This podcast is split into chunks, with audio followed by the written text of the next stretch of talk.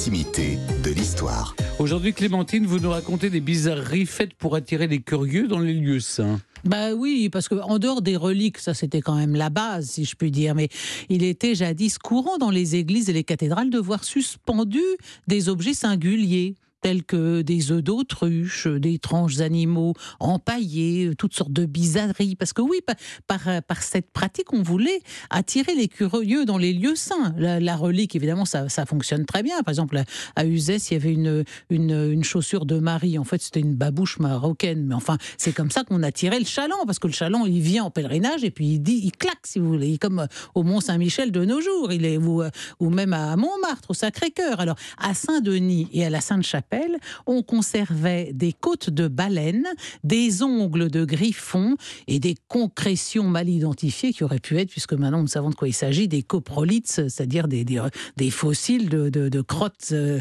préhistoriques, pourquoi pas. Euh, au Petit Saint-Antoine, une chapelle qui se trouve non loin de l'actuelle église Saint-Paul, on pouvait admirer le cuir d'un crocodile rapporté de Venise sous le règne de François Ier. Et ça, ça, ça passionnait les foules, hein. un cuir de crocodile, vous vous rendez compte? Autre légende de la même eau, on disait que l'on pouvait voir dans Paris une peau de dragon et une corne de licorne.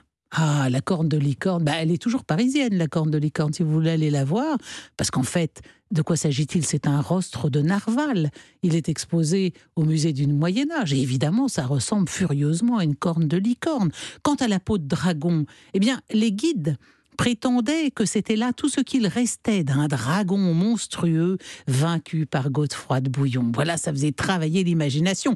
Le chroniqueur Jean de Jondin raconte qu'il s'agissait en fait d'une grande peau de serpent et qui était suspendue à la voûte dans la grande salle du Parlement de Paris.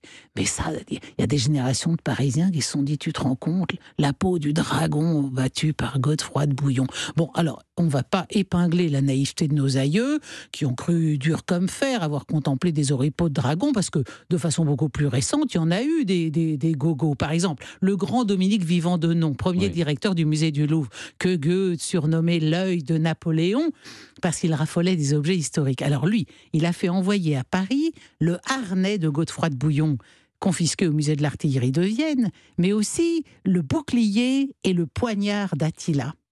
Alors on, les a expertisés il y a quelques années et on a établi que ces objets datés du XIVe siècle, bon, comme Attila est mort en 453, c'est un peu fâcheux, mais euh, Dominique Vivant de Nom, il a été convaincu, lui, qu'il avait en main le poignard d'Attila, c'est génial. Dans sa collection, il avait aussi un pied de momie, un portrait de sœur siamoise par Durer. Et oui, c'est ça, c'est l'esprit. Vous voyez, c'est l'esprit cabinet de curiosité. Euh, c'est typiquement le cabinet de curiosité, un objet 18e. Euh, On peut en voir encore d'ailleurs à Paris, le, le, cabinet de curiosité dit des animaux desséchés parce que ces cabinets de curiosité fonctionnaient par catégorie.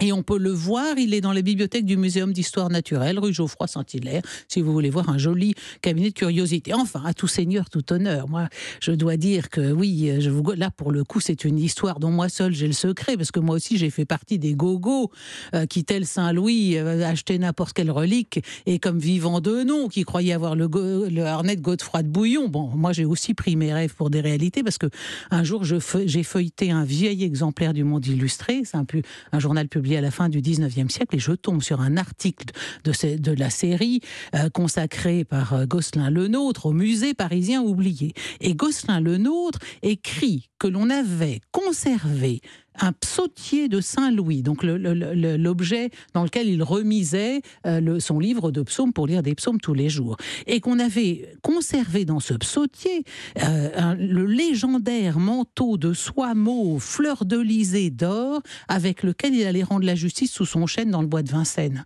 Extraordinaire, je il faut que je vois cet objet tout de suite. Comme l'article daté de 1890, bah, il m'a semblé évident que ça devait encore exister. Donc j'appelle plein de musées parisiens en que vous avez la, la, la, la robe de Saint-Louis, fleur de lys et d'or et tout. Et alors, euh, oui, et tout d'un coup, pas tout à fait complètement par hasard, je, tombe un jour sur une des conservatrices de l'Arsenal qui me dit, mais bien sûr, ce psautier est dans mon dos, je travaille euh, avec quotidiennement. Alors je me prépare à y m'y rendre au plus vite pour voir cette merveille. Et puis le conservateur me dit écoutez, inutile de vous déplacer. Oui, c'est bien le psautier de Saint-Louis, mais le tissu de soie qui l'agrémente n'a strictement rien à voir avec la tunique de Saint-Louis. Il lui est bien postérieur. Oh, quelle déception Enfin, heureusement, tout n'était pas perdu, parce que là, et tout n'est pas perdu d'ailleurs, car je viens d'apprendre de sources sûres que l'un des barreaux de la grille du Jardin de Luxembourg serait en or. Le- le- lequel? Rendez-vous. Ah bah, tout est là. Bah, tout est là. faut tous les gratter Ah, pour bah oui, savoir. ça. Alors, on va voir des, des, foules à cause de vous aller gratter les barreaux. de- Ils vont se faire repérer par la police. Merci beaucoup, Clémentine. N'importe quoi. Elle- Vous êtes gogo, vous aussi. hein.